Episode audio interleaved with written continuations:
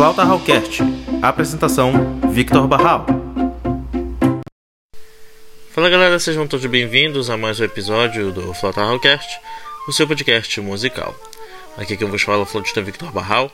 No episódio de hoje, irei falar sobre o bocal da flauta. Será que ele é responsável pelo nosso som? Será que vale a pena trocar apenas o bocal? Então, vamos conferir no episódio de hoje. Dito isso, vamos direto para o nosso episódio.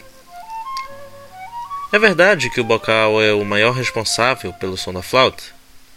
Sim, é no bocal que o som é produzido e suas dimensões, ângulos, como é fabricado e seu material determinarão o tipo e a qualidade do som que você produzirá. O bocal é, portanto, a peça mais importante no que diz respeito à qualidade e beleza do som da flauta. O corpo da flauta tem um papel importante de ressoar o som gerado pelo bocal, pela fácil e confortável digitação das notas.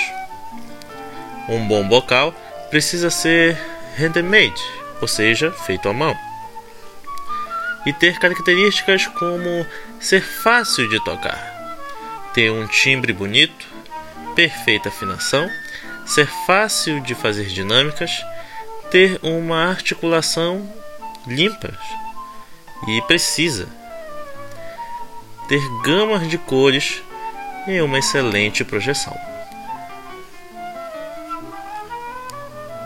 Vale a pena trocar apenas o bocal da flauta? Sim, algumas boas razões para comprar um novo bocal para sua flauta pode ser para obter uma sonoridade melhor ou para obter uma sonoridade diferente do que está acostumado. Quando não podemos comprar uma flauta melhor e mais cara, uma boa opção é comprar apenas o bocal. O novo bocal, desde que seja um bom bocal, lhe permitirá ter um som melhor com sua flauta. Muitas vezes o resultado é surpreendente, principalmente quando temos flautas chinesas, como Yamahas básicas e flautas intermediárias. Quando procuramos uma sonoridade diferente do que estamos acostumados em nossa flauta, comprar um novo bocal é excelente escolha. Existem muitos flautistas e dentre os profissionais que possuem diversos bocais diferentes e variam o uso deles, conforme a música ou disposição pessoal. Seja qual for a circunstância, bons bocais, quanto mais deles tiver, melhor. Agora algumas observações e cuidados importantes. Como as espessuras do tubo e o encaixe variam, é importante que seja feito alguns ajustes no bocal para perfeito encaixe em sua flauta e todo bom luthier consegue ajustar seu bocal com facilidade. Se sua flauta for entre as mais simples, como flautas chinesas e amarras básicas e de outros fabricantes intermediários, um bom bocal handmade certamente funcionará muito melhor, e deste modo a compra poderá ser mesmo sem testar, à distância. A compra de um novo super bocal para flautas chinesas e amarras básicas e de outros fabricantes intermediários é uma excelente e certeira escolha para obter uma sonoridade melhor e profissional. Mas em casos de boas flautas handmade e profissionais, é interessante testar o bocal para conferir os resultados. Mesmo que o novo bocal seja incrível, ele precisa casar com sua flauta profissional.